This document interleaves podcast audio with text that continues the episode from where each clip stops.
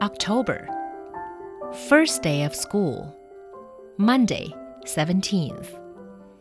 Today is the first day of school.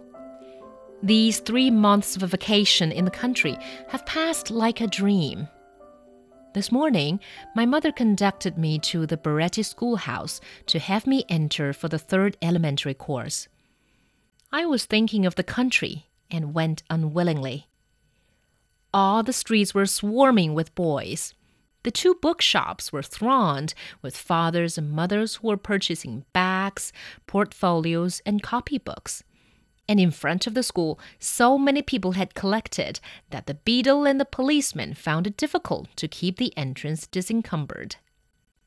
Near the door, I felt myself touched on the shoulder. It was my master of the second class, cheerful as usual, and with his red hair ruffled, and he said to me, So we're separated forever, Enrico. I knew it perfectly well, yet these words pained me. We made our way in with difficulty.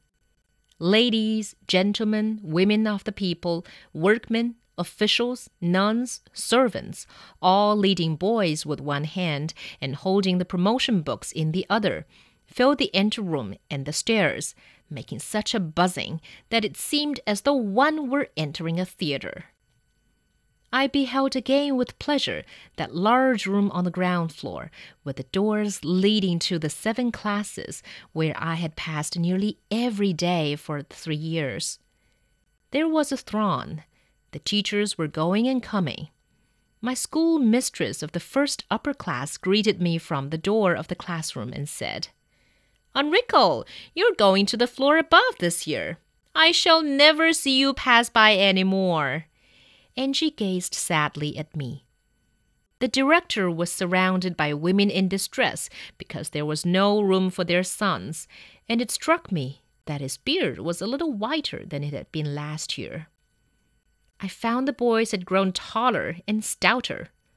On the ground floor, where the divisions had already been made, there were little children of the first and lowest section who did not want to enter the classrooms and who resisted like donkeys. It was necessary to drag them in by force, and some escaped from the benches. Others, when they saw their parents depart, began to cry, and the parent had to go back and comfort and reprimand them, and the teachers were in despair. My little brother was placed in the class of Mistress Delcati.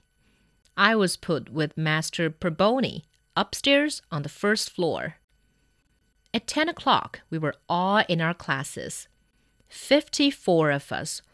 Only 15 or 16 of my companions of the second class, among them Derossi, the one who always gets the first prize. The school seemed to me so small and gloomy when I thought of the woods and the mountains where I had passed the summer. I thought again, too, of my master in the second class, who was so good and who always smiled at us, and was so small that he seemed to be one of us. And I grieved that I should no longer see him there, with his tumbled red hair. Our teacher is tall. He has no beard. His hair is gray and long, and he has a perpendicular wrinkle on his forehead. He has a big voice, and he looks at us fixedly one after the other, as though he were reading our inmost thoughts. And he never smiles. I said to myself, This is my first day. There are nine months more. What toil, what monthly examinations, what fatigue. I really needed to see my mother when I came out, and I ran to kiss her hand. She said to me, Courage, Enrico. We will study together. And I returned home content. But I no longer have my master with his kind, merry smile, and school does not seem pleasant to me as it did before.